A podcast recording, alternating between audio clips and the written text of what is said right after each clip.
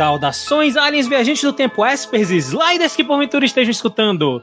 Aqui é Victor Andrade, o General do Panda, e sejam bem-vindos a mais um DLC. E aqui conosco, né, nesse dia, noite, tarde, seja lá quando você estiver ouvindo, temos o Eduardo Edchamp. E aí, são seis da tarde, então é de noite. e eu ia fazer a, piada do um convidado especial de outro podcast. Eu participo, eu participo mais de outro castelo do que vocês, então você é convidado aqui. Isso é literalmente verdade. Isso é verdade, isso é verdade. Além do que eu tenho quase certeza que eu já fiz essa piada, eu não vou fazer. André, Máximos Décimos. Olá. E, e é estranho, né? Seis da tarde, mas é de noite. É, é tipo bota calça e calça bota. Pense Exatamente. nisso. Uhum. É tipo, é tipo enfiar o sapato no pé. Ok. É, é, legal que, é, é, legal que a gente fala o negócio dessa piada do André ser o convidado especial e é ele que traz todos os ouvintes, né, cara? Meio Desculpe se eu sou mim, digital pra influencer. pra mim, isso faz parte da piada, inclusive. Cara, é... uma coisa que me, que me deixa feliz, é, eu, eu viro e mexo olhando o Otaku Overdrive, já tem uma, uma comunidade fiel, né? É, pequena, mas fiel, sim. Pois é, tipo, todos os vídeos tem bastante comentário, tem sempre gente é, que diz, gente, porra, que legal, uma review nova. E nem é, tipo, as mães de vocês. Não, não, o Bruno tem seguidores mesmo. Só falta o desgraçado começar a ganhar dinheiro agora. É vacilando, tem que fazer logo o Patreon, né? É, pois é. Porque deve ser uns 300 pontos por jogo ali, né? Que é tudo jogo de importado japonês. Enfim! Pois é, o primeiro, primeiro tópico que a gente tá falando é o Otaku Overdrive.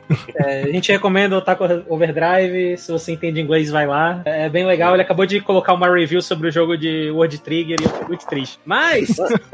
É a semana Jump, né? O mês Jump, aliás. É, o, é o mês da Jump. Muito bom, cara. Não, não o jogo de, de World Trigger, infelizmente. Ele não, não é, o, o jogo, esse jogo é uma merda mesmo, mas enfim, mas, faz parte. A review é muito boa. Vamos lá e assistam, deem um, uma força aí. Mas a gente tá aqui pra falar sobre o que a gente tem feito nos últimos seis meses que a gente não grava. Ah, teve um DLC outro dia, rapaz. Outro dia, porra. Deixa eu ver. Hum, maio. Olha dois meses. Eu, eu ia chutar é, nove não. semanas. Ok, não, pra, pra ser justo, dois meses não, não é nem de longe o nosso maior hiato entre as né? Tá é um dos certo. menores, inclusive, não, sacanagem. É, mas vamos lá então.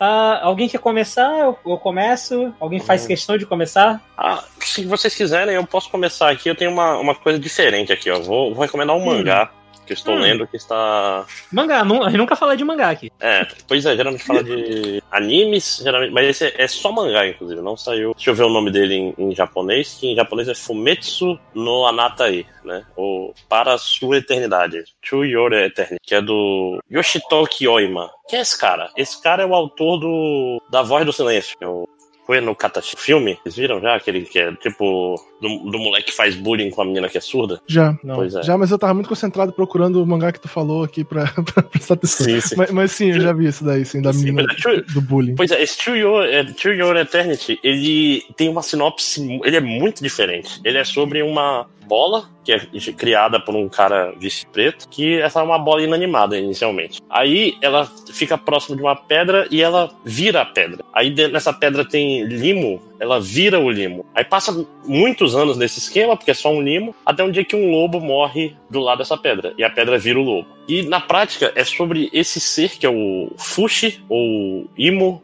ou que é um ser imortal que ele consegue replicar o ímpeto das coisas, e no caso seres vivos, dos seres vivos depois deles morrerem. Então ele replica coisas que morrem perto dele. E, ele vira esse lobo, aí ele encontra o cara que era o dono do lobo, que mora no, na neve, tá morrendo sempre de fome, e todos os familiares deles foram embora para procurar fugir da neve e conseguir não morrer de fome, e só sobrou esse cara. Então, basicamente a história é sobre esse o Fushi, que é esse ser que vai encontrando com pessoas e conforme essas pessoas vão morrendo, ele vai meio que absorvendo elas, vamos dizer assim. Cara, tem uma pegada muito, sei lá, lembra um pouco Hitman, por exemplo. É muito sobre hum. um personagem tentando entender o mundo, só que é um personagem. Ele era uma pedra, né? Então, ele, tipo assim, ele não tem nem conceito das coisas. Demora pra caramba pra ele aprender a falar, por exemplo. Né? É, é, uma, é um elogio forte dizer que é tipo Hitman, né? Que Hitman sim. é um daqueles mangás fabulosos que quase ninguém viu da geração sim, atual. Sim, Não, e, e tipo assim, uma coisa foda é que é muito sobre o, o Fushi aprendendo sobre o que é a humanidade. Ele, ele, ele luta contra umas paradas que chamam knockers, a tradução, batedores, sei lá, hum. que são bichos que vão lá e eles conseguem roubar as pessoas que o Fushi vira, vamos dizer. Ele consegue roubar formas dele. E quando ele perde essas formas, ele perde as memórias junto. Então, é, tipo, ele ainda tem um negócio que muitas das formas que ele vai pegando são pessoas que fizeram parte da vida dele, entendeu? E morreram geralmente de forma trágica e blá. E, porra, ele não quer esquecer essas pessoas. Então, ele é muito melancólico também, esse mangá. Ele tem também uma pecada de Spirit Circle. Assim, um monte de histórias em eu... tempos diferentes. Eu ia comentar é... que eu, eu não, não tá, tá difícil aqui processar a história direito. Mas isso pode ser algo bom, porque justamente isso me lembra Spirit Circle. Não, pois é, eu estou é. falando, é esse, esse ser que, tipo, vai encontrando pessoas, aí meio que mostra a história dessa pessoa,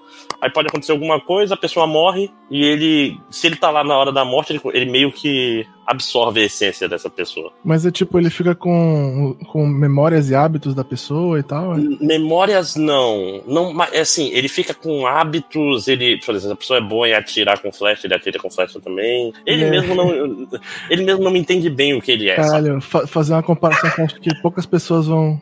Não sei se muita gente viu. Ele é meio que nem o protagonista do Cirque do Freak quando avança mais a série de livros. Esse ele... daí também passou totalmente por cima da minha.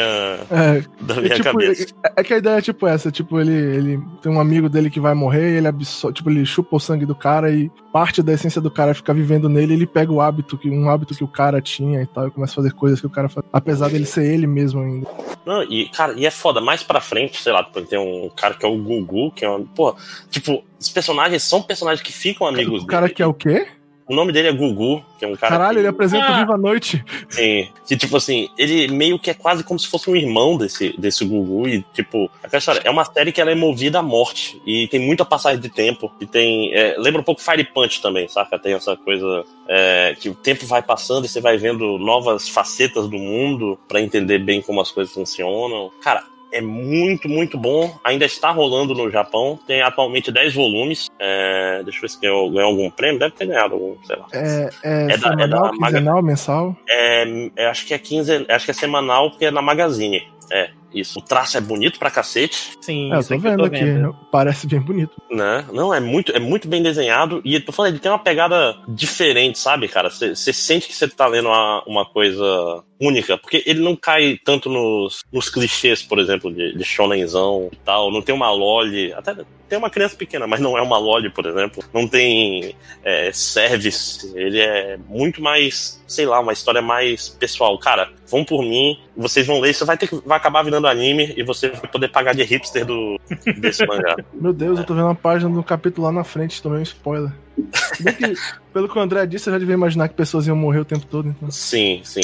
Tipo assim, querendo ou não, tu vai vendo a pessoa, tu fica surpreso quando ela não morre na frente do, do Fushi, vamos dizer assim. Porque é, é, é, o, é o que se espera que vai acontecer, que tá mostrando uma história de uma pessoa que ele vai pegar para ele. Esse, esse, spoiler que eu tomei agora é que nem eu vou fazer uma observação. Tava assistindo um dia desse um top 10 de coisas de anime, geralmente quando vai passar coisa de série que eu não vi ainda, que pode ter potenciais spoilers, eu paro, né? E avô. Uhum. Aí eu tô tranquilamente assistindo um dia desse um top 10 e o cara faz uma uma observação do tipo: Ah, acontece esse evento aqui que nem o final dessa outra série. Porra, bicho!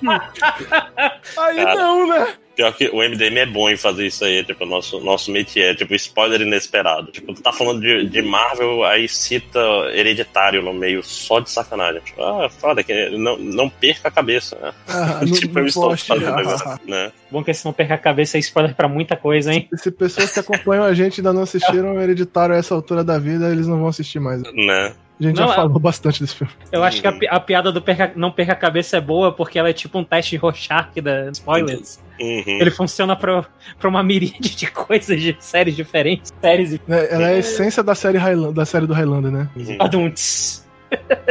Pois é, mas assim, então é para a sua eternidade ou parece, para o imortal. É parece, bem legal, cara. Parece bom. Provavelmente vou pôr na minha lista de coisas para ler que eu nunca leio e o dia assisto quando vir anime. Uhum. quando, quando anunciarem anime, tu, ah, vou ler. Mas é, é foda. É daqueles mangás que, sabe quando tu pega aleatoriamente para ler? Eu, eu faço muito uhum. isso. Tipo, olho pra capa ou vejo nas recomendações é. do Manga Rock eu fazia muito isso na época que eu entrava no Mirk para baixar mangá. Que aí eu saía uhum. baixando primeiros capítulos aleatórios para ler. Hoje em dia eu não tenho mais paciência. Ah, cara, eu lembro, eu entrava no Stop Tasmo e eu baixava todos os mangás que tinham lá. Eu li tudo que tinha no site. Eu tô pensando se a, gente, se a gente contextualiza o que é baixar um mangá no Mic ou não, o pessoal que tá ouvindo aqui é mais novo. Caralho, ficar usando aqueles comandos de XDCC lá mesmo, pelo amor de Deus. Nossa, o mundo, evolu o mundo evoluiu muito, ó.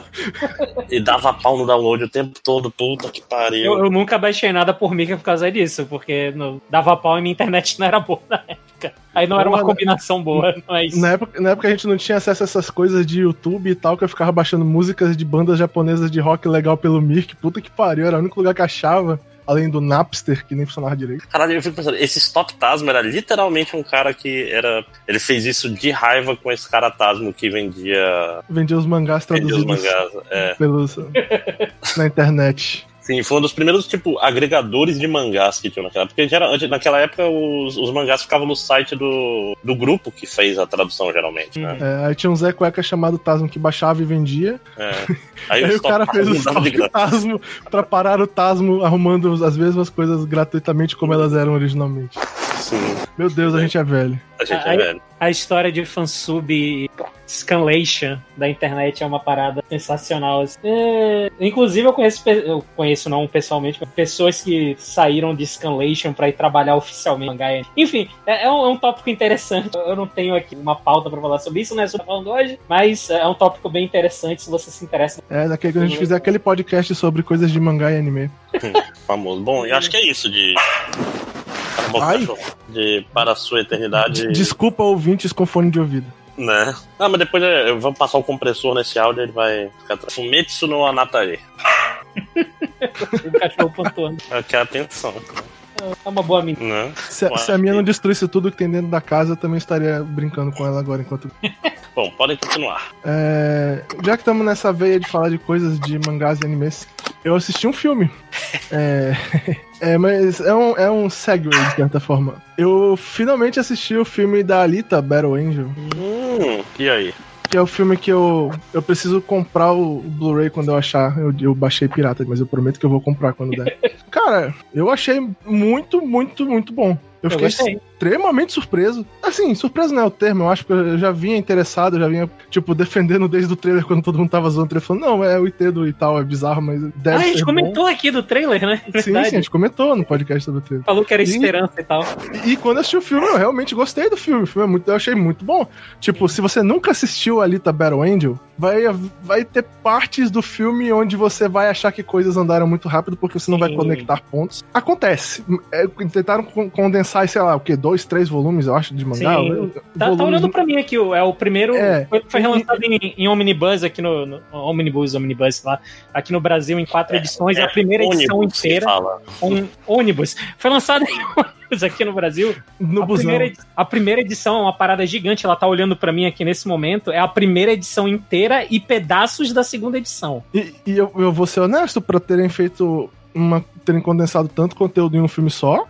Eu achei muito bem feito, porque. Sim, sim. Poucas partes do filme você literalmente se perde, né? Assim, você não se perde muito no filme, é fácil entender. E, cara, eu fiquei imensamente feliz. Eu espero que esse filme, quando sair na China, porque nos Estados Unidos ele não bombou tanto assim, né? espero que quando ele sair na China ele faça dinheiro pra caralho e mais filmes do gênero saiam, porque para quem tá acostumado a ver Dragon Ball Evolution e tal, cara, esse filme é espetacular em comparação. Tipo, em termos de filme baseado em, em anime e tal, provavelmente é o melhor que eu, que eu já vi, talvez seja o melhor que já tenha saído. Mas só de adaptação o live action de One Piece. live action americano assim, de One Piece. Não levando em consideração o filme japonês, que algumas das adaptações de anime japonesas são muito boas, né? Algumas realmente são muito boas. Mas, tipo, sério, é muito boa a adaptação de Alita, eu achei, cara. O filme é, o filme é bonito, os personagens são interessantes, a interpretação em geral é boa, tem poucos personagens que a interpretação fica um pouco a desejar. Algo interessante que eu não acho que tenha, tipo, tanto peso relacionado a outras coisas como o roteiro e tal, mas que eu, eu acho que é válido de colocar como nota. A caracterização da personagem é a, é a, a, a Gali, a Lita, barra Lita, né? É ela Rapaz, mesmo, é, tipo, a roupa, a roupa que ela usa é a roupa que ela usa no mangá. Rapaz, o, o aspecto visual desse filme, pra quem, pra quem leu o mangá, é, é maravilhoso. Incrível, é, incrível. é maravilhoso. É, Mas deixa eu, tipo assim, eu não posso afirmar tudo é parecido, mas muita coisa é muito parecida. E, e, os olhos? Não, durante o filme realmente não me incomoda, eu vou dizer. Ah, também, acostumou. Assim, eu já vinha dizendo desde, desde de, quando saiu o trailer que todo mundo tava zoando, eu já falava assim, tipo, eu concordo que é engraçado de ver, mas eu entendo por que, que eles estão fazendo. E eu acho que, tipo, talvez não seja uma ideia tão ruim assim quando ficar na prática. E no fim das contas, eu acho que não ficou tão ruim mesmo, principalmente porque a personagem é tão agradável, você, tipo, você Uhum. gosta tanto da Alita que você meio que para de prestar atenção nisso, disso depois de alguns minutos de filme. Tipo, meio que para de, de, tipo, te chamar atenção. Existem partes do filme, existem momentos do filme onde eu acho que a câmera foi muito na cara da Alita, e mesmo com o efeito da computação gráfica do rosto dela sendo bem feito, em alguns momentos fica meio ah e tal. Mas, em geral, não, não chama tanta atenção durante o filme em si. O filme é bem feito. Tipo, a personagem. Cara, sério, a personagem é muito legal. Eu gostei muito da Alita.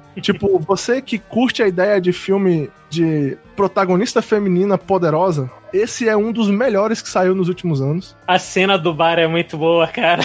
A, a Alita É. ficou incrível, sério, a Alita é muito, ficou muito legal nesse filme, cara. Ela faz E- muito e- bem esse papel. E ela não é só, tipo assim, aquela mulher forte por ser forte e perfeita. Ela é um personagem mesmo, né? Que, que tipo assim, o personagem às vezes falha quando quer, ah, vamos fazer uma mulher forte. Ela é perfeita, todas as decisões dela são corretas. É tipo, tipo ela assim- deixa de ser um personagem, entende? Aí Eu sei, Ela eu não sei é que um existe. Não Eu é sei que existe um ponto muito polêmico pra eu falar aqui, mas, mas eu, vou te- eu vou assim mesmo. Por exemplo, eu assisti o filme da Miss Marvel, Capitã Marvel. Capitão. da Capitã Marvel, muito obrigado.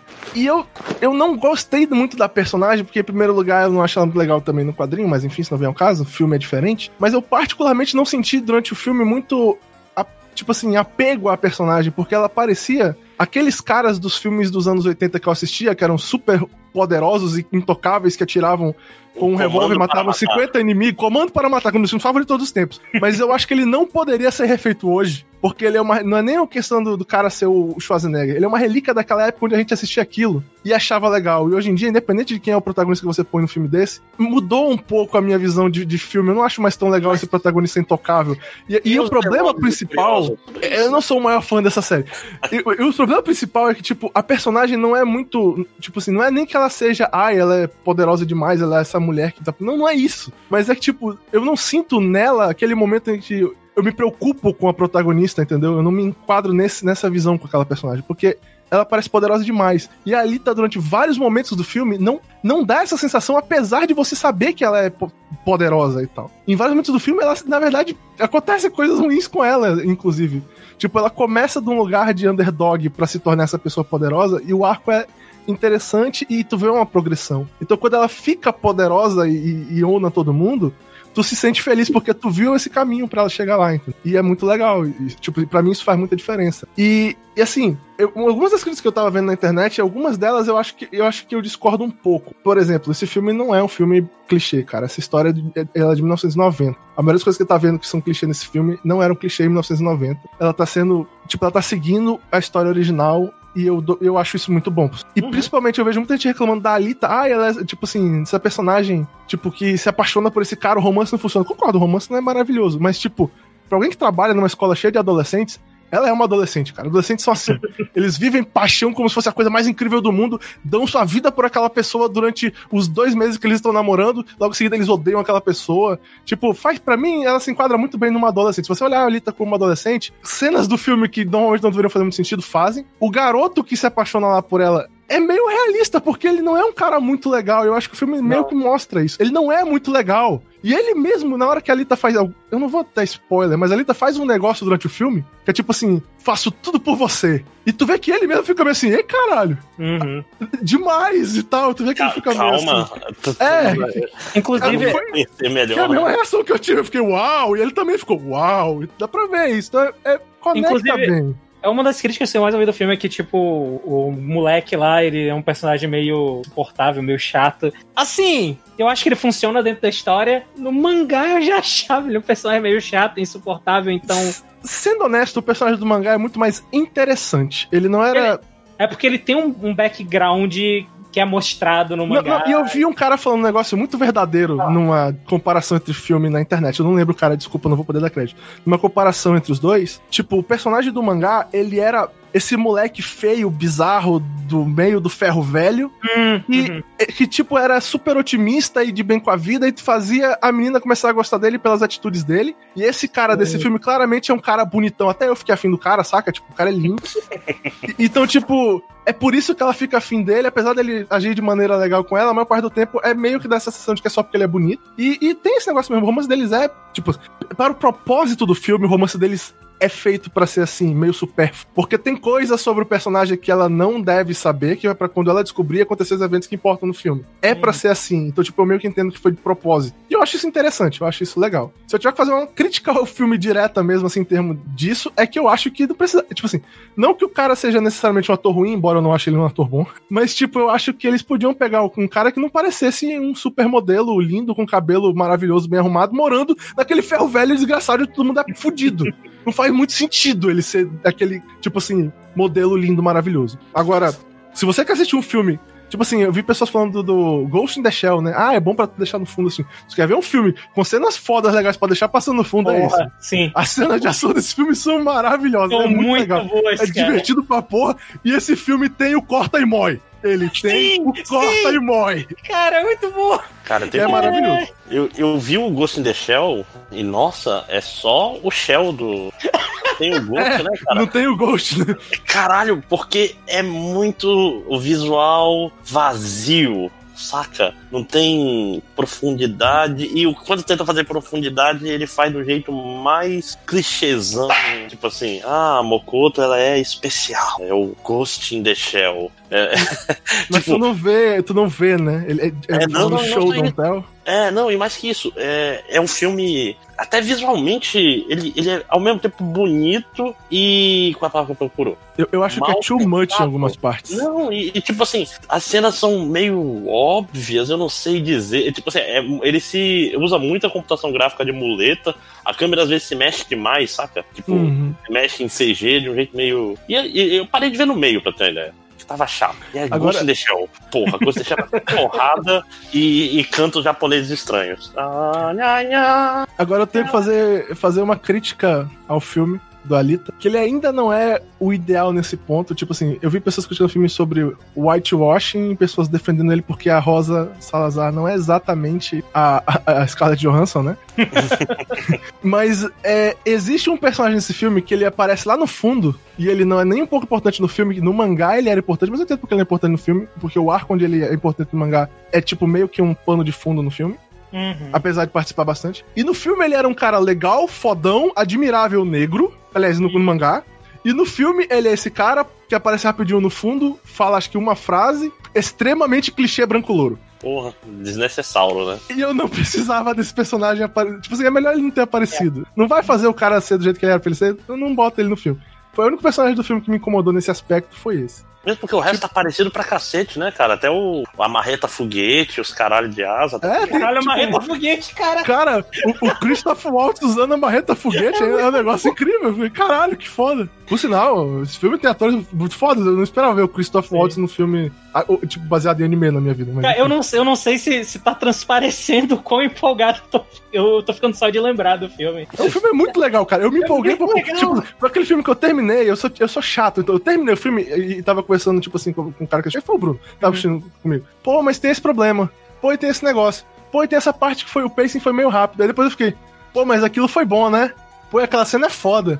Pô, e esse filme é. dá um, dá um novo sentido pra frase ganhar desse cara com o braço. Esse filme é foda pra caralho, meu. E eu quero assistir de novo. É é foda porque eu tava, eu tava com dois pés quebrados na época que o filme saiu, então eu só consegui assistir uma vez no cinema. Foi uma pena. Eu queria ter realmente ido assistir mais de uma vez. Mas eu lembro de ter saído sorrindo do cinema quando eu, quando eu assisti ele. Ele tem o problema de pacing dele, mas é, como tu mesmo já comentou no começo, é compreensível dado o tamanho, de, tamanho de que conteúdo, é, o tamanho de... É. Assim, vou dar um, um micro spoiler, desculpa. Ele, é- ele para em um cliffhanger. Sim. A história não totalmente acaba, eu espero que ele continue. Eu não tenho certeza, foda. depende do dinheiro que ele vai arrecadar, né? Sim. É, mas acho que acho que E, já zarpou, infelizmente. É. e tipo assim, eu tenho que tirar uma É. dúvida antes de falar o negócio, mas é, eu espero que que ele faça mais sucesso, mas eu vou dizer, pra, eu tenho que ser também bem honesto. Se você não gosta de anime, não tô vendo se você não viu essa série, lá. se você não gosta de anime, é provável que você não se empolgue com esse filme tanto quanto a gente tá se empolgando. É possível. Tipo, Tá? acho- Ele, ele, é, ele é bem anime, o Fital. Eu acho que eu, e e eu acho que eu comentei. Se bem que isso pode, pode funcionar por dois lados, mas eu acho que eu comentei quando a gente tava falando do trailer, tipo, um, um ano atrás, um ano e meio atrás, que Gun é, é um dos meus mangás preferidos, que a, a Gali, a Lita, é uma das minhas personagens preferidas. Então, talvez seja um pouco disso para mim, mas por outro lado, também podia estar sendo mais chato por causa disso. Então, eu, eu não sei como, sabe, pesar isso esse aspecto pra, pra mim, pessoal. Ah, mas cara, porra. Deixa eu perguntar, é, pra quem assistiu, não sei se o André assistiu, não entendi se o André assistiu. Não, não, não assisti. Vitor, tu, tu reconheceu o vilão antes do, dele, do final do filme? Uf, a gente tá falando. Tu reconheceu hum. o ator? Pera, pera, pera, pra gente tá falando de qual. Hum. Porque. Oh, em, em, em, não porque importância do filme, mas Porque eu fiquei em dúvida de... se, se, se o, o, o, vilão do filme tirar o óculos numa cena que tem no filme era pra ser tipo um review, porque eu não tinha reconhecido o ator de tirar o óculos. Ou se, tipo, só eu que fui Zé Cueca e não tinha reconhecido o cara, mas enfim. A gente tá falando do Vector ou a gente tá falando do. Do Nova. Enfim, a gente tá entrando em spoiler. Hum, é, é, território de spoiler, vamos parar por aqui. Aqui, aqui uma, umas coisas. A Lita foi um fracasso nos Estados Unidos, apenas 85 milhões. Sim, de... sim, sim. Esse Mas é aquele filme assim, a, a, a, a, chance é a China salvar esse filme. É, não, é, fez 320 milhões no, no resto do mundo, mas eu acho que não tem muita chance de, de ter continuação. E se tiver, vai, vai ser tipo Pacific Rim 2. Agora, eu queria muito que esse filme gerasse um, um, um uma, tipo, uh, lá eu vou falar inglês porque eu não, não encontro palavra. Gerar, tipo, um trend. Tipo, eu queria outros, outros Você quer animes... um filme de geno, Genocyber. É isso. eu, eu queria outros, oh, outros animes oh. e mangás saindo em formato de filme. Tipo, pelo que eu ouvi dizer, foi cancelado o projeto do Akira. Não sei se é verdade, mas foi o que eu ouvi dizer. Não, não, não foi cancelado. O Taika Waititi vai fazer a, o filme da Tora, a do, do, do Tora, né? Que é a, a, Jane Foster vai ser a Thor, a Natalie Portman. Uhum. Então ele ia dirigir o Akira. Você viu o trailer do último filme dele? Não. Ele faz o papel de Hitler? É, eu assisti, cara, eu assisti. Eu acho que não sei pra ninguém. Eu, eu detesto o Thor Ragnarok. Eu, mas e What, What We Do in the Shadow? É, é legal. Eu gosto de. Mas eu, eu tenho que admitir que Hollywood. É. Não, pois é, ele vai fazer um filme que ele, é, que ele é Hitler. E Hitler ajudando uma criança que sofre bullying no, na Alemanha nazista. Eu não sei se é um Hitler imaginário. Obrigado, eu cachorro. Acho que é. Né? Ela também ela ficou horrorizada com essa. Uh... Sentir representado. Né? Assim, é porque, é, é porque o ponto assim. é porque o ponto que eu tô falando é tipo assim, eu fico pensando, poxa, eu acho que seria muito. Tem uns que seriam muito fodas. Tipo, eu não sei como vai ficar esse projeto do Akira, mas eu queria assistir, tipo, eu nem sou um grande fã da série, mas eu queria assistir um filme de Cowboy Bebop com esse carinho que eles fizeram. No... Porque é, o negócio né? desse filme da Alita é o carinho que o cara botou no filme. Tu vê que tem pois é. no filme. É porque o. Não, não foi. Não não foi o James Cameron, né? Foi o Robert, Rodrigues. Robert Rodrigues. Rodrigues. Ah, o James sim. Cameron estava envolvido porque, tipo, era um projeto de paixão dele de anos é. e anos e anos. Então talvez aí tenha alguma esperança de um dia sair um 2. Logo depois de Avatar 2. Né? Depois de Avatar 3, né? Porque é porque o Avatar 1, pelo que o pessoal fala, foi teste tecnológico para fazer o filme da, da Alita, né? Talvez o 2 seja para gerar o dinheiro. Então não foi bom Kenny Catherine. Enfim, uh, porra, eu, cara, não, é cara, foda, né? É uma diferença foda quando tu vê que o pessoal se importa, né? O pessoal que tá fazendo. É, mas é aquela história, o, ele com Ghost in the Shell, eu duvido que tenha é, é, animes dos anos 90 sendo refeitos. Anos 80, 90, essa parte cyberpunk. Aí, aquela história, o Netflix tá aí fazendo One Piece, que parece uma ótima ideia. Mas, ó, depois da, da recepção do, do Cavaleiro do Netflix, que é foi, olha, não é tão horroroso quanto a ideia parece. Eu, eu fico até meio com o pé atrás. Tem o, o Death Note do Netflix, É, Mas ainda tenho que assistir, cara. Valor. Concordo com a cachorra de novo. É. não, viu falando Death Note. Ah, não, ah, você não, não vai defender esse filme aí. Tá até me mordendo. Eu, eu, vou, eu vou assistir pra gente defender junto, André. Eu acho. Não, assim, ele é ruim. Só que ele tem umas ideias Não, mas eu, eu, não tenho, eu não tenho dúvida que ele é ruim, André. Porra. Esse é um daqueles filmes que tu assiste, cara, e tu sai estupefato do filme. Não, tem umas ideias que são, que são inexplicáveis, tipo o gritinho do, do Kira quando ele vê o. É tipo o, o Didi tentando se tirar. Ah! Ah! Quando ele vê o. Quando ele vê o Ryuki pela primeira vez. Nossa, cara, cara. O filme ele é tipo. Ele é o Dragon Ball Evolution dessa geração, cara. Calma, calma que o filme de One Piece tá chegando. Não sei. Cara, tô falando. É, é, incrível. Mas vamos falar, aproveitar fazer uma pergunta máxima aqui interligada. É, o que que vocês acharam do trailer de The Witcher? Eu não vi ainda. Porra, veja agora.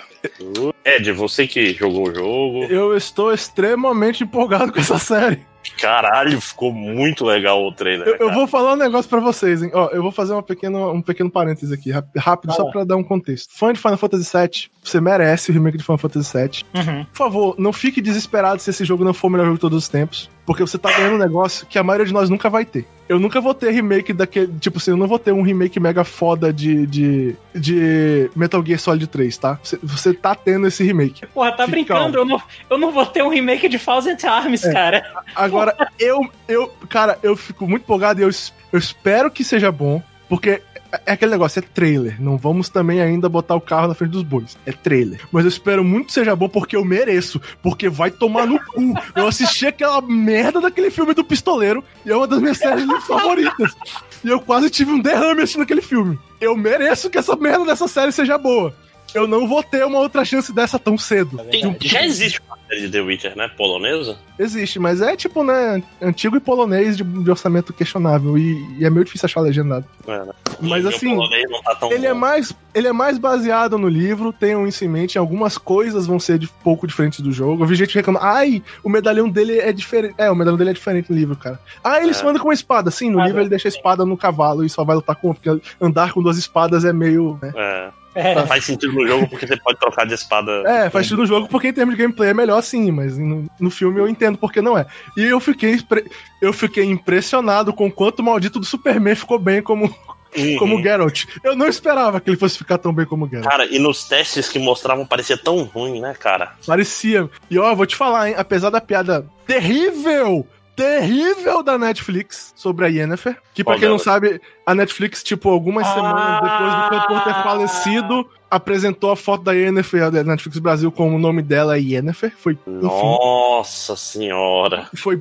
Foi. no mínimo, no mínimo questionável. Mas enfim, a personagem parece legal pra caralho. Sim. O trailer vendeu ela bem pra porra. Pô, tá, parece maneiro aqui. E novamente eu vi um monte de gente choramingando na internet por coisas que é baseado no livro, amigo. É assim mesmo. Ela é exatamente assim no livro. É assim. Caralho, finalmente o, o autor do livro vai ficar feliz, porque ele vive reclamando que o jogo ele Que o jogo- barato. É, né? não, ele vive reclamando que o jogo é, destruiu a série dele, que a série não era pra ser assim, que fez um monte de coisa errada. Eu entendo, é diferente mesmo, mas pra um jogo eu acho excelente. Eu não vou ficar defendendo o jogo do Witcher 3, que não sabe que é um dos meus jogos favoritos. Finalmente É. ele, vai, ele vai parar de reclamar do jogo e vai começar a reclamar da série. Agora tem coisas que, né, claramente são mais baseadas na série dele que eu espero que ele tenha preço e tal. Eu só espero que não seja igual foi, por exemplo, com o Iluminado, né? Que eu particularmente achei a versão do Iluminado mais é, baseada no livro, que era pra alegrar mais o Stephen King, meio merda, mas enfim. A série, né? Falando em É. Iluminado, e o trailer do, do Doutor Sono? É Doutor Sono? Uh, Doctor Sleep, né? É. Eu não sei como ficou em português. Esse fui eu que não vi ainda.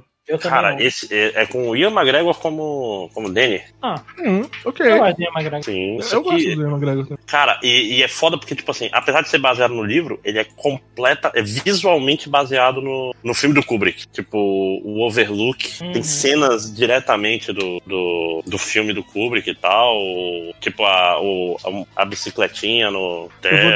Ó, meu só fazendo. O, eu vou deixar o trailer aberto, mas eu vou deixar É justo. Uhum. Pois é, então vamos continuar? Vai lá, Uh, Panda. Eu, eu vou, eu vou falar uma coisa aqui bem breve mesmo, porque eu não tenho muito o que dizer, mas só pra aproveitar esse momento de boas adaptações, ou aparentemente boas adaptações. Ah, eu assisti Detetive Pikachu, eu assisti Detetive Pikachu mais quatro vezes no cinema, era só isso que eu queria dizer. Caralho, quatro vezes? Cara, eu Assim, gostei muito. sendo honesto, parece um filme bem legal. Eu não assisti ainda. eu- O filme é muito divertido. É um filme, é um filme bem sessão da tarde de Pokémon. É. Pois é. E tipo, eu não precisava que fosse uma obra de arte, eu precisava que fosse uma sessão da tarde divertida, com pokémons. É. Então, eu, eu realmente gostei, cara. Foi. E é engraçado porque eu não sou tipo o cara que ficava a vida toda, ah, eu preciso ver pokémons em live action. Porque eu, eu, eu, ad- eu admito que com o passar dos anos eu fui, admi- eu fui adquirindo um asco desse negócio de não, tem que ter o live action pra ser levado a sério. Só que ele não se leva a sério, então, tipo, Cara, ele, ele- o protagonista é interpretado pelo Deadpool. Ele não tem como se levar a sério. Pois é. E parabéns, cara, parabéns pro, pro Ryan Reynolds que ele realmente se encontrou né, no- na carreira dele. Assim, uns anos atrás eu via o Ryan Reyn- Reynolds e eu ficava. ah, Ele era, ele era o dono da festa lá e tal, né? pois é, né? Ele era o Lanterna Verde, era muito triste. Mas felizmente ele se encontrou, né? Ah, mas eu não tenho muito o que falar porque, não- como o André falou, é uma sessão da tarde, eu não tenho muito o que dizer, só que. cara. Assim, muito legal os pokémons realistas, eu achei uma boa escolha. Sim, ficou... Eu gostei. Eu, eu vou dizer só que, spoiler sem dar spoiler aqui, o filme tem um grande plot twist que não tem nada a ver com a história, mas que quando eu vi, eu dois segundos antes de revelarem, eu comecei a gritar no cinema. Eu achei muito foda. E só quem manja de Pokémon vai saber o que tá vindo. Mas é, então, foi muito legal. Eu, eu não vou saber, mas. Bem possível que não, mas. Cara, Agora, já que eu tô no mercado pra elogiar o, o, o, cara, eu recomendo. Eu sei que muita gente não viu ainda, o As Vozes, cara. Acho que eu já falei isso no podcast. Esse filme do Ryan. Foi o filme que fez eu achar o Ryan Reynolds um ator legal pra caralho. Esse filme é dirigido pela Marjane Sartrap, que é autora de Persepolis, também é uma HQ e uma animação muito legal sobre a vida dela no Irã, quando teve a revolução lá. E, e ela fez um trabalho muito bom, porque o filme é foda. Esse filme é legal pra caralho. Sim, sim, as vozes é Esse muito legal. Tem, tem no Netflix. Ah, ok. Então vai, vai pra minha listinha. Listinha lista gigante de, de coisas que eu nunca vou assistir. Mas quem sabe um dia aí. Uh... Cara, Vitor, assiste as vozes. Okay. Esse filme é muito legal. Assiste, okay. é muito legal. Quando vem com uma recomendação dessa de não, só, só difícil recusar. Se bem é... que eu costumo não gostar de vários filmes que vocês gostam. Sim, sim, sim. Acontece. Uh, eu vou falar também brevemente aqui de, de, um jogo que eu, que eu joguei recentemente. Uh, Teve a promoção do, do Steam recentemente, da, da loja Steam da plataforma. E, inclusive, tem o, Como é que é o pior podcast MDM, André? Que a gente fez lá, o pior. Nossa, pior podcast MDM da história, que era, foi a gente, no improviso, lendo as promoções e comentando. E eu não tinha visto esse jogo ainda, porque eu não sabia da existência dele. Ah. Caralho, se, se, esse é o pior podcast do MDM, vocês estão bem pra caralho, porque os piores, puta que pariu, velho. Não, é cara, os piores não estão lançados, né, cara? É, você não tá entendendo. Tirando esse, de DLC. Esse, cara, esse, esse DLC, de repente, não tá tão. Ué, sei lá, já, já fui elogiado por ele uma vez. É, verdade. Tá, tá. Como é que é? Ele virou referência em um artigo da Wikipedia, inclusive. Mas, o. Então, eu descobri esse jogo ah, assistindo. Já comentou aqui várias vezes sobre o Super Best Friends, que é Super Beast e tal. Assistindo o canal de um dos caras lá, que é o Uli. E eu não sabia da existência, que é o Hardcore Mecha. E ele é. Ele é um, um.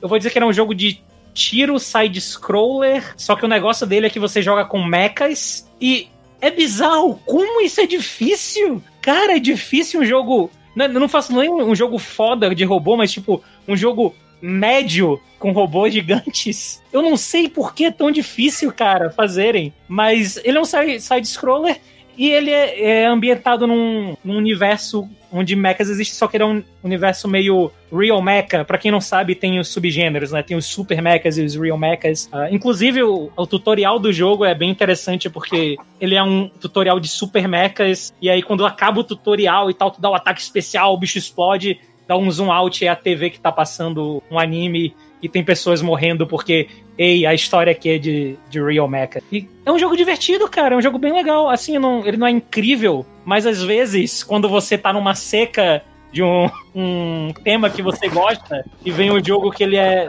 decente, você e não sai logo aquele do Switch que tu tá esperando. Ah, porra! Uh, ah! Mas é. E eu gosto de. E ele é um jogo 2D, eu gosto de jogos 2D. Tá? Uh, ele é legal. Uh, eu não vou dizer que ele é perfeito, não vou dizer que ele é incrível. Eu acho que ele tem um problema que é meio grave, que é a jogabilidade dele talvez por, por, ele querer ser meio real e tal, ele não fica muito bom na hora de fazer X1, tipo um robô contra o outro de tamanho normal. E como ele é baseado muito em Gundam, ele tem, tipo, o rival que tá no robô vermelho. E aí tem momentos do jogo onde você tem que enfrentar esse rival mano a mano. Não é muito legal a batalha mano a mano dele, porque ele não foi feito para isso, sabe? Ele foi claramente feito para você passar por uma fase enfrentando inimigos diversos, então quando é só é uma batalha meio truncada. Só que assim, é, a gente tá falando sobre obras que mostram que tem carinho. Claramente o pessoal que fez esse jogo gosta muito do gênero. Isso passa quando você joga ele e você vê as referenciazinhas, você vê que realmente foi colocado algum uh, esforço e carinho ali, porque as pessoas gostavam do que estavam fazendo. E a música de abertura é cantada pelo. Caralho, qual é o nome? O cara do, do Dragon Ball, Xalá Rechalá. O Kaneyama? Sim, a música de abertura é o Kageyama que canta. Então ele já te coloca meio que num mood assim pra. Ok, isso, isso é anime, isso é muito anime, isso é muito legal. E... Mas é tipo, ele mesmo que canta é um cara que parece com ele? Não, não, não, é ele, é ele. Caralho. Sim, Uh, cara, é um jogo bem divertido. Ele quebra de vez em quando a monotonia de ficar só no tiro pra.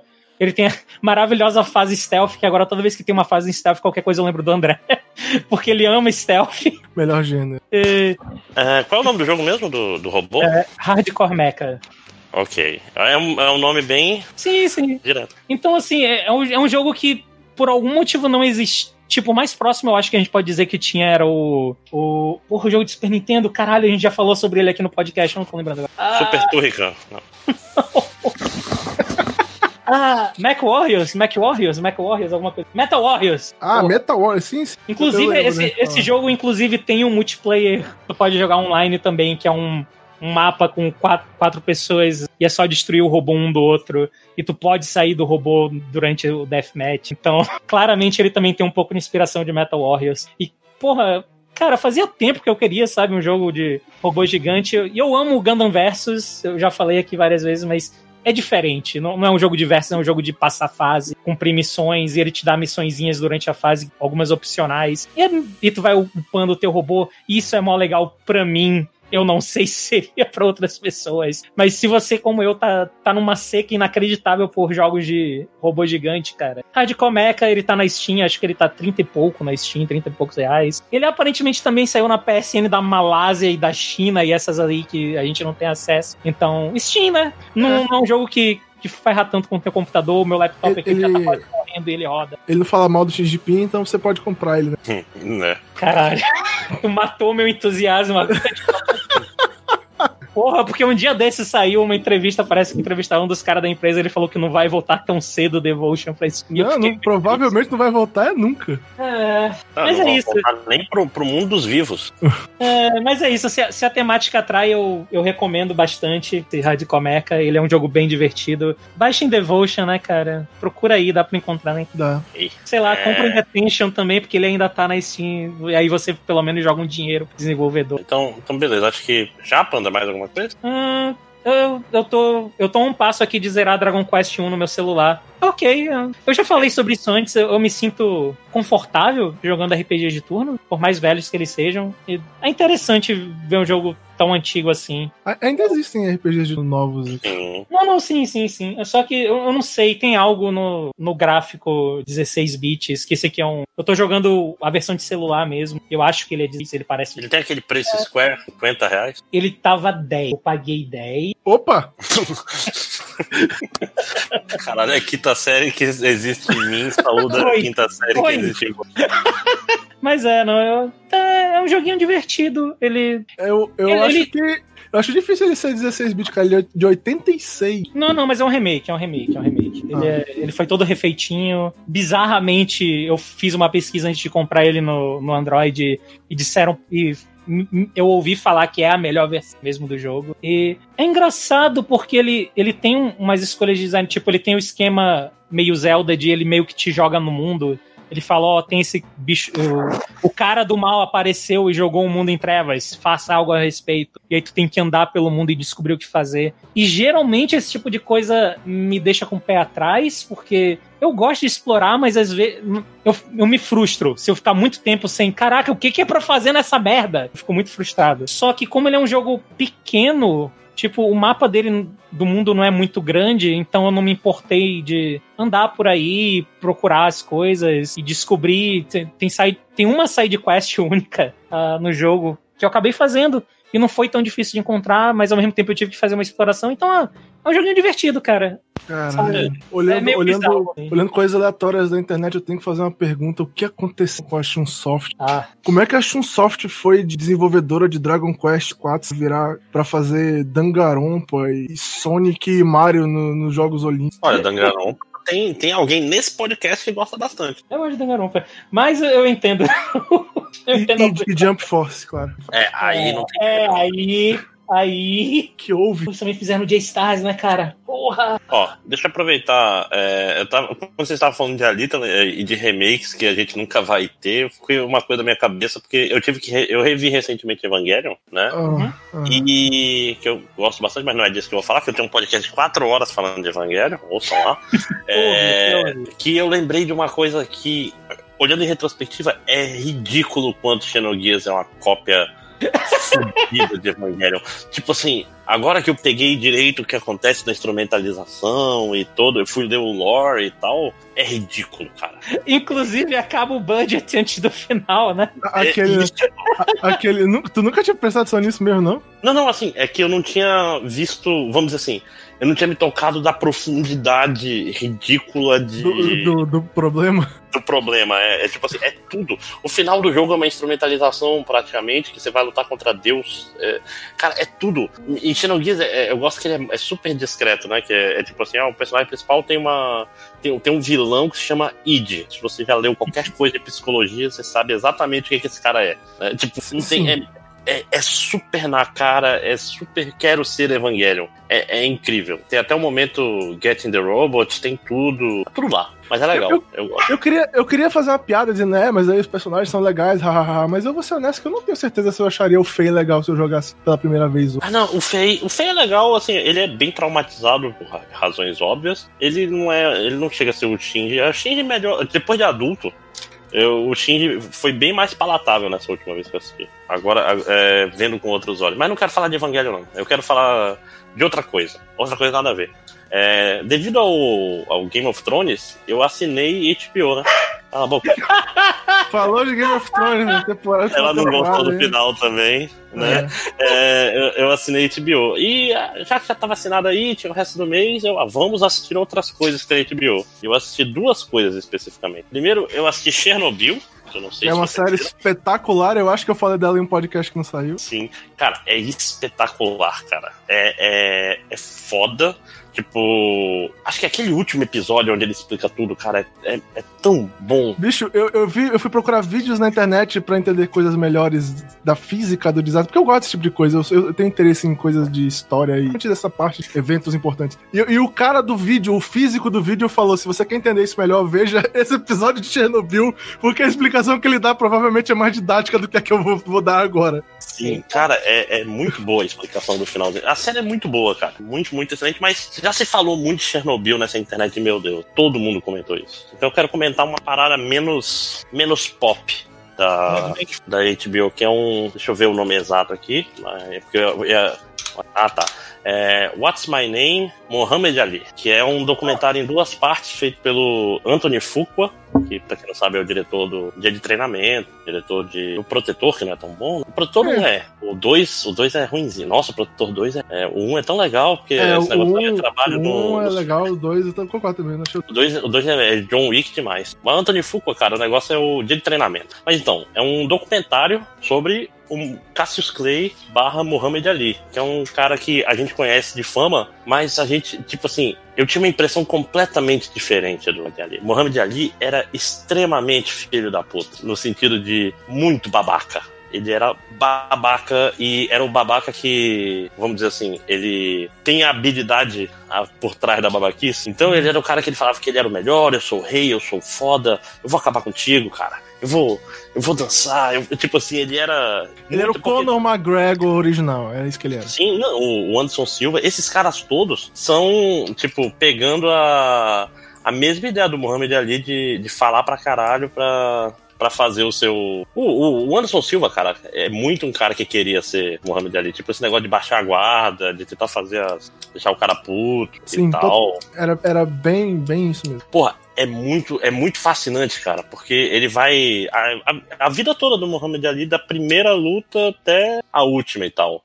E todas e quando ele muda de nome, quando ele vira religioso, e como ele era puto com as coisas, porque ele não era, vamos dizer assim, ele era bravo, né? E era nos anos 60, durante o, o movimento de direitos civis nos Estados Unidos e tal, e ele, tipo assim, ele não, ele não queria ser o negro manso que a- as pessoas queriam que ele fosse. Tipo, tipo pra, pra quem é, é, ou é muito jovem, porque eu também sou, mas eu, eu nunca fui a ver esse tipo de história, porque eu- ele é um dos atletas mais influentes da história, né, do esporte mundial.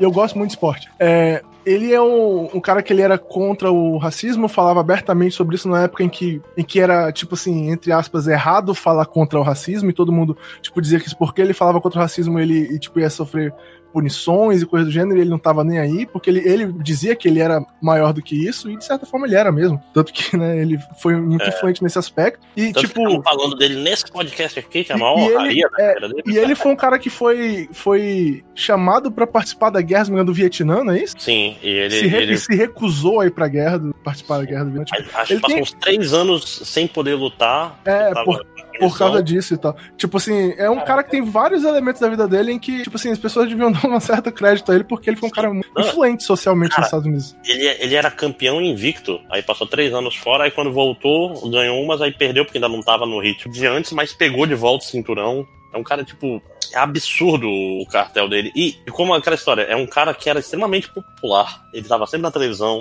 sempre dando entrevista. O pessoal gostava de, de entrevistar ele porque ele é um cara que falava coisas interessantes, entendeu? Ele, ele pagava de poeta, então o pessoal falava, ali, faz um poema aí. Aí ele fazia um poema que terminava com ele quebrando a cara do cara no poema. Vamos dizer assim, é, umas rimazinhas na hora e tal. Ele era um cara muito midiático. E, e, tipo assim, a gente não tem. Tô falando, eu tinha a impressão, tipo, de um cara mais espiritual.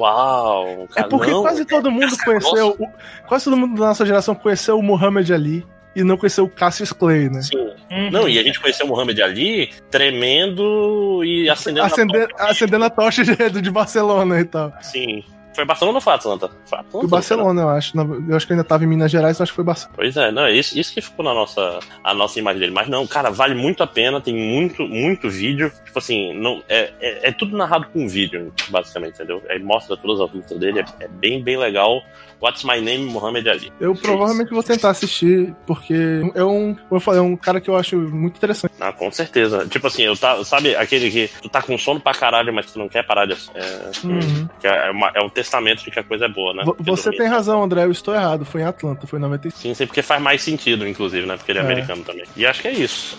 Podem continuar. Bom, é, já que esse é um podcast que originalmente falava de jogos, eu vou falar de um jogo.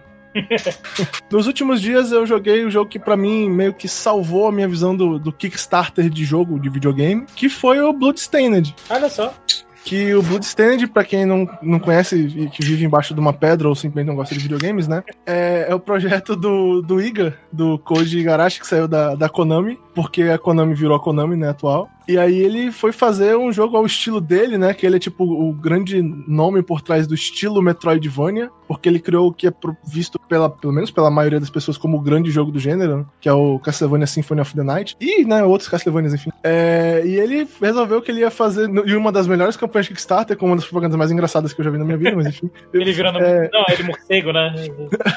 Não, e, e ele Icam, jogando a taça no chão. e. Sim! Ele, cara, ele é muito engraçado. É, fez um projeto de Kickstarter para um jogo chamado Bloodstained, Ritual, Ritual of the Night, que é, Ah, ah, é um- ah. que é claramente um clone de, de Castlevania, né, e tal. E aí conseguiu fazer o jogo e tal. O jogo teve alguns percalços durante a produção, como geralmente acontece. Mas em termos de, de o que eu espero de um Kickstarter, depois de Might Number 9 e, e coisas do gênero, Inclusive, é, é bizarro a semelhança do- da história de um do outro. É, eu devo admitir, o projeto deu certo, o jogo. Cara, eu gostei pra caralho do jogo, assim. Não sei se é porque eu tava com muita vontade de jogar o Metroidvania, fazia muito tempo que eu não jogava o Metroidvania. Tipo, eu, pra ter uma ideia, eu até hoje não joguei o Hollow Knight, cara. Eu até comprei já o Hum. jogo e ainda não, ainda não consegui sentar pra, parar pra jogar. É, fazia muito tempo que eu não jogava um, um Metroidvania. E eu gostei pra caralho. Talvez seja um pouco da minha, do meu saudosismo, mas enfim. O jogo é divertido, é, o mapa é interessante, bem montado, como sempre nesse tipo de jogo tem que ser.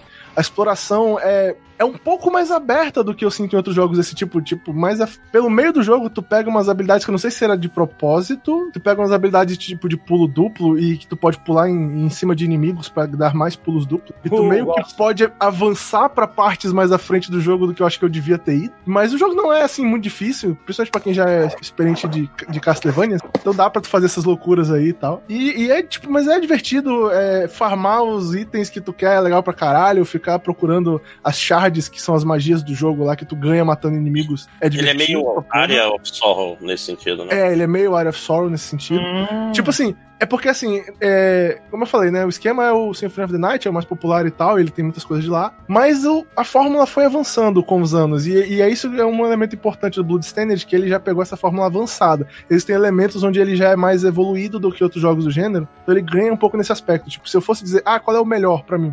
Provavelmente o Symphony of the Night. Qual eu gostaria de jogar hoje de novo? Seria o Bloodstained, porque ele tem coisas de, jogo, de videogame, que ele faz melhor do que o Symphony of the Night, que me agradam. Para eu jogar umas horas assim, seria mais divertido por isso. Mas é um jogo muito divertido, eu recomendo, cara, pra quem não jogou. Se eu tiver que fazer uma crítica, porque eu tenho que fazer críticas, eu acho, né, que até de coisas que a gente gosta, a gente tem que levantar esses pontos. O jogo, ele tem um problema, assim, que o farm dele, farmar itens no jogo, se você quiser ser um cara que farma os itens no jogo, cara, tem umas porcentagens meio imbecis, assim, tipo, tem item que o drop dele é 3%, saca? Ah, então é realmente tipo área of Sorrow. É, e tu tem que aumentar a tua sorte para poder ter mais chance, mas é meio chato aumentar a sorte, porque demora um pouco pra ter itens bons de sorte. Tu fica muito tempo, tipo, entra na tela, bate no inimigo para matar ele, sai da tela, volta, e tu fica fazendo isso e tal, direto. Eu, em algumas eu, partes do jogo, que é meio chato. abrir um parênteses aqui. Uh, qual, qual, é a mesma continuação do War of Sorrow? O War of Sorrow, é o War of Sorrow que teve continuação, né? É o do Soma Cruz? É, eu não lembro. Uh, é alguma... Uh. alguma coisa of Sorrow deve ser. É, é alguma coisa of Sorrow, não lembro. Eu já comentei com vocês a minha experiência com esse jogo? Não, eu acho. Não, não então, é porque foi assim, eu peguei, quando eu peguei o DS, né, o Nintendo DS, finalmente, eu, porra, o que que eu vou jogar? E já tinha saído, né? Eu, porra,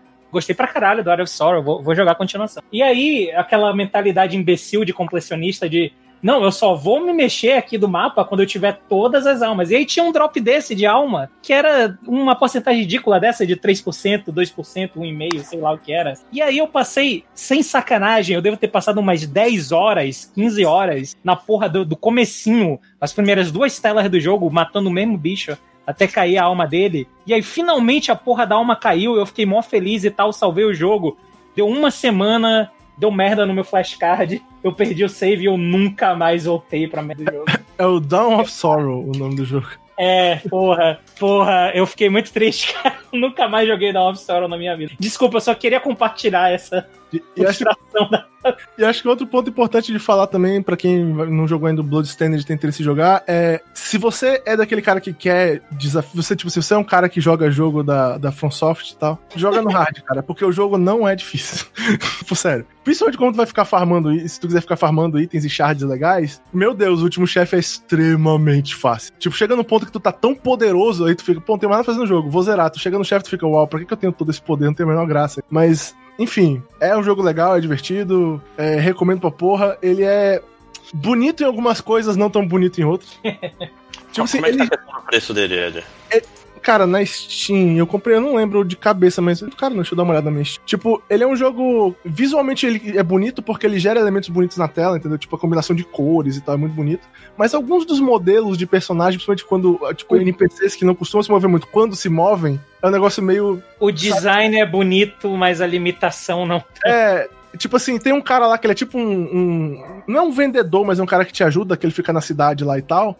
Em algumas partes do jogo aparece ele andando, cara. Quando ele, eu sempre. Ele é muito goofy, assim, andando. O pé dele é meio muito grande, ele anda do jeito meio esquisito, assim. É. Mas não é nada que atrapalhe o, o, a uhum. experiência do jogo, não. Tá, tá meio caro, né? Pra te falar a verdade. Ó, tá, tá dando aqui pra mim 75 Cara, eu reais. Eu sei que no Switch, é, eu olhei, eu também ainda não vou. É, não, tá 75 reais, né? Não, e no, no Switch disse que é, é toda cagada, velho. Mas ele, ele, assim, eu não sei se é verdade, mas o, é porque o Bruno usou o Kickstarter pra comprar o jogo na minha conta do Kickstarter, porque ele não tinha, maldito, então eu não pude ser backer do jogo ao mesmo tempo, porque ele fez antes de mim.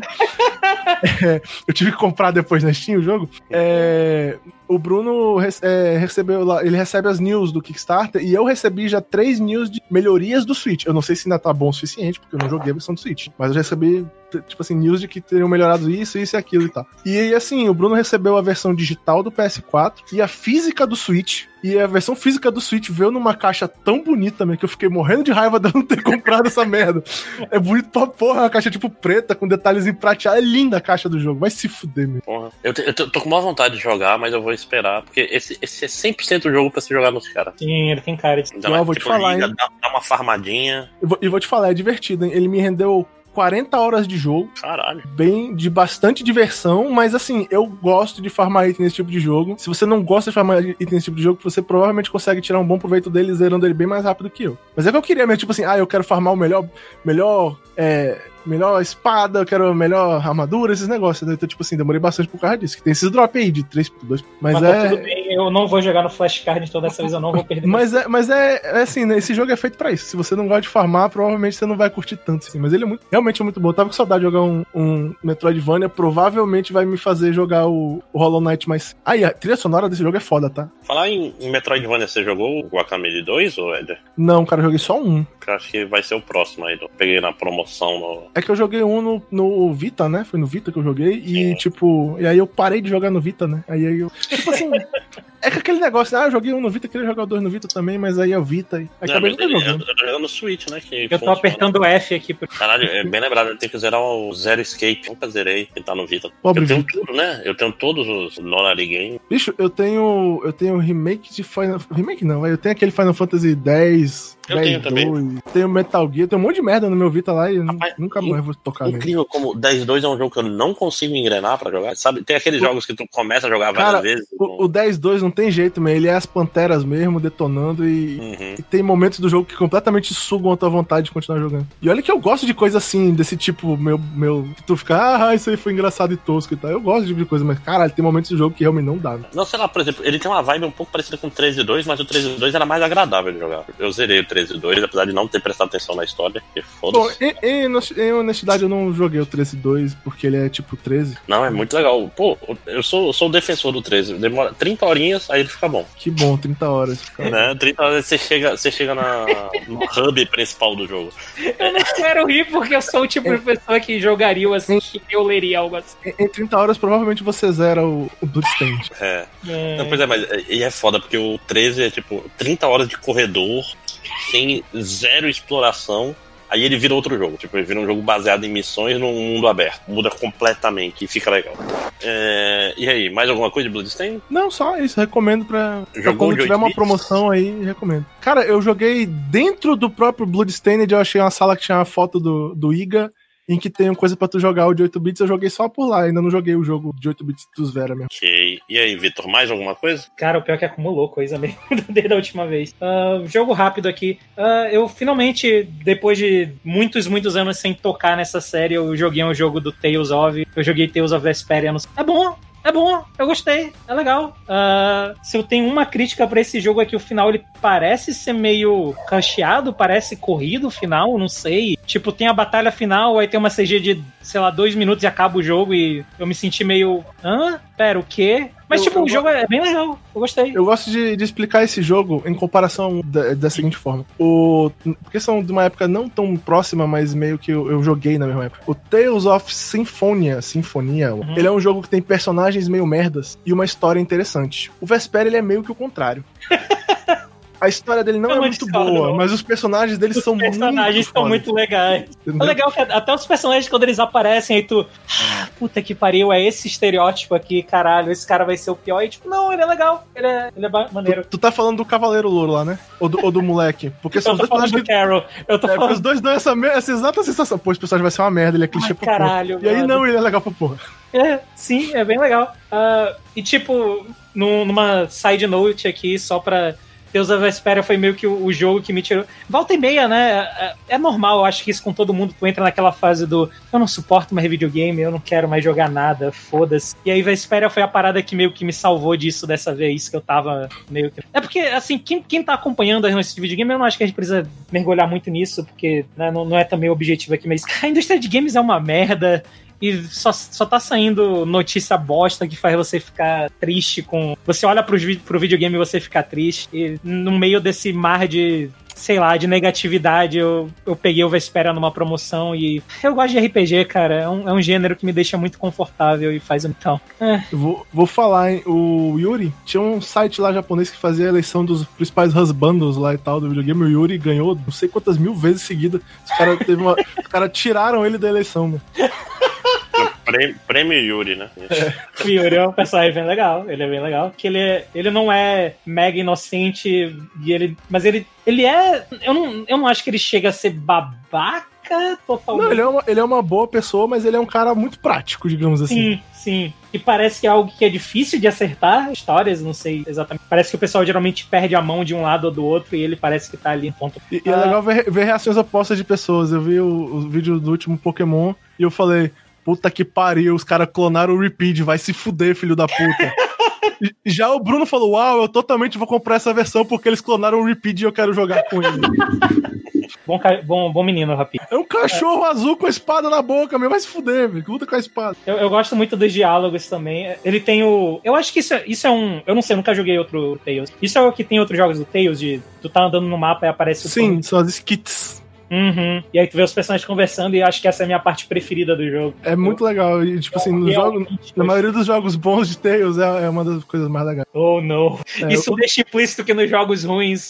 é, mas assim, pelo menos a maré de jogos ruins de Tails parece que vai acabar, né? Trocou o diretor e tal. Enfim, eu não, eu não posso falar porque como isso é a minha, minha primeira experiência com Tails e foi uma boa experiência. Eu fico empolgado de pegar um outro Tails agora pra jogar. Ah, cara, ainda é meu jogo favorito da série, mas é porque eu gosto de personagens mais do que eu gosto de enredos. Ah, e. Ah, sim, eu peguei Samurai Showdown pra jogar. Cara, é bem legal. É um jogo de luta bem legal. Eu nunca tinha jogado Samurai Showdown. Uau. Eita. Tipo, eu devo ter jogado saque em locadora, alguma coisa assim, algum ponto da minha vida, mas eu nunca peguei pra jogar. de Esse, esse jogo ele é incrível, num as- principalmente num aspecto, tipo, o, o novato, quando ele vai jogar contra outro novato, ele se sente bem, que tu dá um high slash no cara, tu vê aquela quantidade de life absurda indo embora e fica felizão, porra, eu também consigo dar danos fudidos. Aí tu enfrenta um cara que sabe jogar de verdade, que sabe usar os, as habilidades defensivas do jogo. Caralho, eu me fudi Meu. Deus, a diferença é ridícula. Pô, eu Ele queria jogar até pra, por causa do Ivo, cara. Do Sim. Ivo, tá chegando aí. Cara, o jogo é legal, ó. Ele é Recomendo, bem né? legal, cara. E o online dele, eu não, não sei se é só um modo online que eu entrei ou se tem outro, não sei. Ele tem um esquema de sala lá que era o que quando saiu o Street Fighter V, ah, saudades quando saiu o Street Fighter V, que o pessoal criava as salas e aí entrava e ficava a galera lá. E, porra, eu acho isso mó legal. E, e foi divertido, porque, e é engraçado que. E eu acho que é um- talvez seja coisa minha, talvez seja um sinal de que é um bom jogo, que eu tava apanhando na sala, mas eu tava tomando surra atrás de surra e eu continuava achando legal. Porque é um jogo muito tenso, cara, porque qualquer coisinha tu perde. Cara, tu perde muito HP com uma porrada boa. É, é, bicho, é samurai, cara. Um high slash, pelo amor de Deus, tu fica muito Sim. triste. É- É uma espada, assim. plof. É um- as lutas são muito tensas e parece que elas duram pra sempre, mas ao mesmo tempo parece que elas são muito rápidas. É meio difícil de explicar isso. Mas é é muito divertido, cara. Eu gostei bastante desse jogo. Porra. eu- E, e já vai ter o que assistir. É sábado no Evo, né? Eu acho Eu que acho sim. que sim. Eu não parei pra olhar direito, mas eu acho que é. Ah, o tutorial também é, é legal. Eu achei que ele fez um bom trabalho de me ensinar a fazer as paradas. Como é que faz o counter. Eu, eu ainda não consegui fazer um counter no online, mas eu já fiz no, com o computador. e reco- recomendo fudido assistir, que esse é um jogo. O jogo é muito técnico, assim, mas, tipo, visualmente é muito, muito bonito. E ele é fácil de acompanhar, né, cara? Não, É. não é tipo Marvel 3, não sabia o que tá. Parece que vai ser um pra quem, divertido pra quem nunca jogou Dragon Ball, cara, não entende às vezes o que tá acontecendo. Então é, foi, foi, foi um bom. Acumulou umas coisas boas ainda desde a última vez. Acho que é mais alguma coisa, Vitor? Ahn, Ah, eu finalmente assisti a primeira temporada de Mob Psycho. Tinha assistido. É polêmico dizer que é bem melhor do que One Punch Man? Eu, Não, eu vejo é- muitas pessoas concordando. É, é, a animação Eu- é muito boa, cara. Eu não assisti, mas pelo que eu sei das duas obras, eu provavelmente acharia, mas. Eu, eu Mas realmente. isso, o, o- o anime, o anime de Mob Psycho é melhor, é mais bem feito, assim. Eu assisti dublado, inclusive em português, porque eu pago a Crunchyroll e eu vou usar tudo que, que eu posso de lá. Mas eu, eu gostei bastante, cara. Eu, eu não sei, é porque também é o, é o tipo de história que eu acho que me atrai mais. Eu gosto de ver desenvolvimento de personagem. E o Saitama meio que é um personagem que ele já tá, né, no, no final ali do dele. E o mob parece que tu pega do começo. Então, eu, eu recomendo, cara, pra quem não assistiu ainda. E assim, eu- isso pode ser algo polêmico, talvez, não sei. Eu acho que a dublagem ajuda, assim, na hora de. Eu não tenho nada contra coisa legendada. Eu assisto. Eu assisto os animes da temporada. Mas, tipo, na hora de, faz... de pegar e dar binge watch e assistir um monte de coisa de uma vez, eu acho que a, a dublagem ajuda. E foi assim que eu assisti. E. Cara, se você não assistiu ainda e você para o Crunchyroll, a, a dublagem tá bem legal. Eu, eu, eu recomendo. É um bom anime, é uma boa dublagem. E a segunda, a segunda temporada vai ser dublada. Vai começar a sair no mês que vem já, mês que vem, agosto. né? Quando sair esse podcast, já vai provavelmente ter saído todos os episódios. Então, porra, cara, eu, eu- me empolguei, eu achei bem legal. É, É. é aquele cara babaca, né? Eu assisto em japonês, mas eu estudei isso aqui. Ah, eu, Eu entendo, eu assisto coisa em inglês também, dublado em inglês. É assim mesmo. eu queria aproveitar um finalzinho aqui só pra falar rapidamente um negócio que tem me consumido bastante tempo, que é um jogo de celular chamado Pixel Puzzle, que é da Hum. Konami, e é um Picross. Ah. grátis. Sim. Cara, é, é muito legal. Se você gosta de Picross, ele é fantástico. Fantástico. Assim, ele tem um negócio de timer. Três em três horas tem um, vamos dizer, um puzzle chef, que são pedaços de um puzzle grande. Pra quem sabe, pra quem já jogou Picross, sabe que os que são pedaços de, de desenho são mais difíceis, geralmente. O que é Picross? Picross é um, é um puzzle que tem, tem um grid, tem um, uma matriz e uns númerozinhos você tem que preencher de acordo com os números. Você, tipo assim, é, ele fala assim: ah, tem, aqui vai ter dois, depois três. Ou seja, vai ter uma, um lugar com dois preenchidos, um ou mais espaços e três. Aí tem que usar essas dicas para ir preenchendo tudo e tal. Por que, que eu gosto? Porque, primeiro, ele é determinístico ou seja, você consegue. Sempre tem como resolver. Não, não vai ter um, uma rodada que, tipo, tu não tem uma jogada. Tu, tu não precisa chutar. E, e, esse é da Konami, é de graça. E para quem tava com salário de Picross, e os Picross do Switch são caros pra caralho, é uma boa, é uma boa opção. E é isso. Esse, esse, é o tipo de jogo que eu deveria jogar, porque eu gosto daquelas paradas de jogo de paradinha. daquele lá, Sudoku, né? É. Joguei pra caralho isso na minha vida já, na época que eu tava é. fazendo faculdade no centro da cidade aqui, que eu tinha que usão e ficava no Ah, dá, dá uma olhada, cara. Eu, eu totalmente deveria puzzle, jogar isso. Pixel Puzzle. E ele tem um tutorial bom pra quem.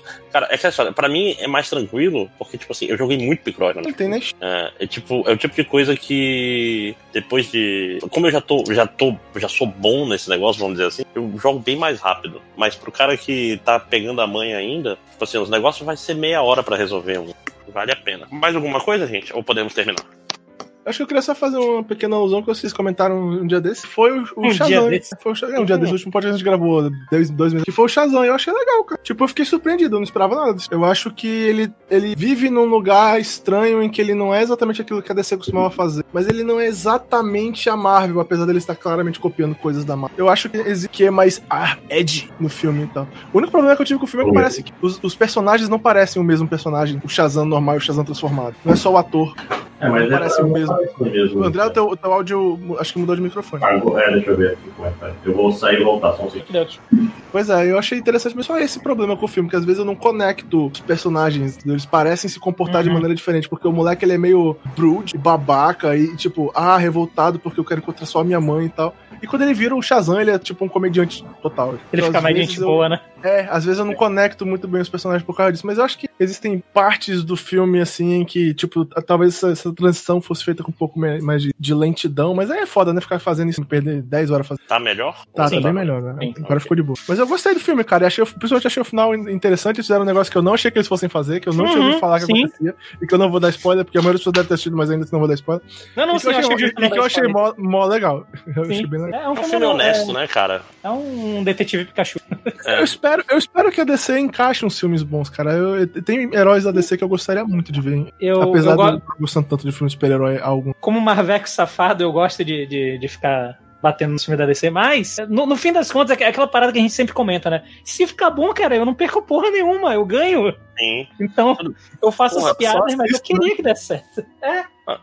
Tá faltando, assim, por exemplo, sei lá, o Aquaman é um filme bem qualquer nota, eu dormi no meio. Cara, o, Aqu... é eu não assisti é, o Aquaman. O Aquaman, eu, eu gosto muito do Aquaman porque ele tem uma cena específica, eu não vou falar aqui, mas enfim, ele tem uma cena específica que eu comecei a rir no cinema. E, tipo, era para ser uma cena dramática e para mim foi a parada mais engraçada que eu vi em muito tempo. E eu ri pra caralho. Ah, eu quero questionar um, um participante do podcast sobre um comentário que ele fez no Twitter desse aí. Sou eu? Sim.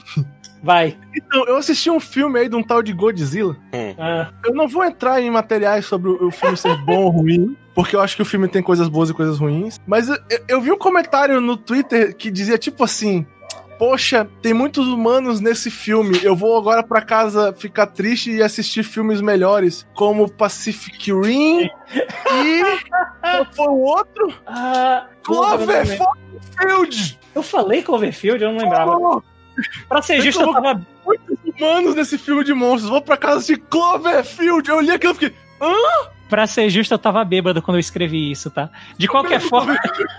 Não, e tudo errado, porque esse, o problema desse filme do, do Godzilla novo é justamente o, o excesso de. O, a, a, a, parte humana não fazer nenhum sentido. Não, cara, a parte humana é horrível pega a família americana sem graça, porque tudo que aquele cara, aquele protagonista Caralho, americano faz, tudo aquilo o Serizawa devia fazer. Porque Sim. o Serizawa devia entender de, de, de Godzilla e ele que devia ser o cara que faz todos aqueles eventos, todas as frases que o cara fala, ele que devia falar. E quem devia ficar com a merda do, do diário do, do Serizawa era a porra da mulher chinesa. Sim, sim!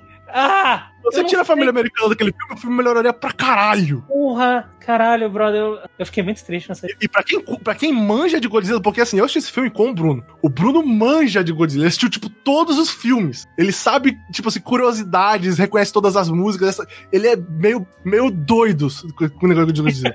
Bruno, durante o filme, em várias partes do filme, Bruno, tu vê os olhos do Bruno brilhando. Uau, isso é daquela coisa! Uau, isso é referência àquele filme! Tipo, fica, uau, eu, eu não tô pensando. O cara que fez esse filme, Bruno. Talvez eu tenha coisa. Se ele fez um trabalho perfeito, não, não fez. Tem vários problemas no filme que eu concordo plenamente que existem. Mas claramente ele gosta de Godzilla, porque se ele fez tantas alusões que eu vi o Bruno curtindo, provavelmente ele gosta da série. Você vê, cara, mas aquela família estraga o filme. Não, cara, Pobre, nada, nada pobre faz sentido Eleven. Eleven. Eleven merecia um personagem. melhor. Caralho, bro. Só as porradas fazem sentido. Só, só pra fechar esse comentário do Godzilla, por que caralhos a Eleven tem aquela ligação com o Godzilla se tem a merda da chinesa, no- que é tipo das gêmeas do Mota? Porque. É, é a mesma gimmick de personagem. Mas se. Enfim. Não vai conseguir se conectar com. Enfim, pelo menos eu vou falar, hein? Eu me diverti com o filme, ele é um ótimo filme pra você ver cenas de ação. Sim, sim, porque porrada. É, ele não tem um bom enredo, mas ele tem boas cenas de ação. As cenas É, da família Macabam, A, brother. a Vera puta que Farmiga não faz sentido naquele filme, nada faz sentido. Porra, eu fiquei triste porque eu saí triste de um filme onde tem o Godzilla e a Mothra lutando juntos, cara. Então, gente, podemos terminar pra não ficar muito longo? Podemos que a gente e- tá o quê? Três horas gravando? Duas, né? duas. Então, vamos lá, gente, digam tchau. Tchau! Tchau.